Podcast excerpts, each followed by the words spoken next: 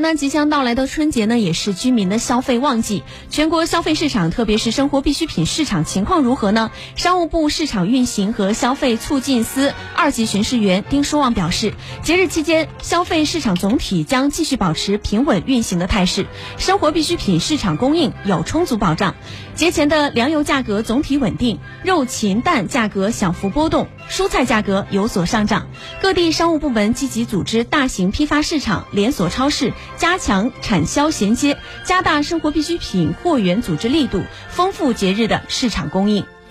丁书旺表示啊，各地传统年货销售红火，绿色有机食品、智能家电、新型电子产品等商品受到消费者青睐。一些电商平台洗地机、按摩仪、美容仪销量增长百分之三十以上。北京冬奥会开幕在即，各地掀起冰雪消费热潮，滑雪服、滑雪板等滑雪用品销量快速增长，一些滑雪主题公园门票销售额同比增长一倍左右。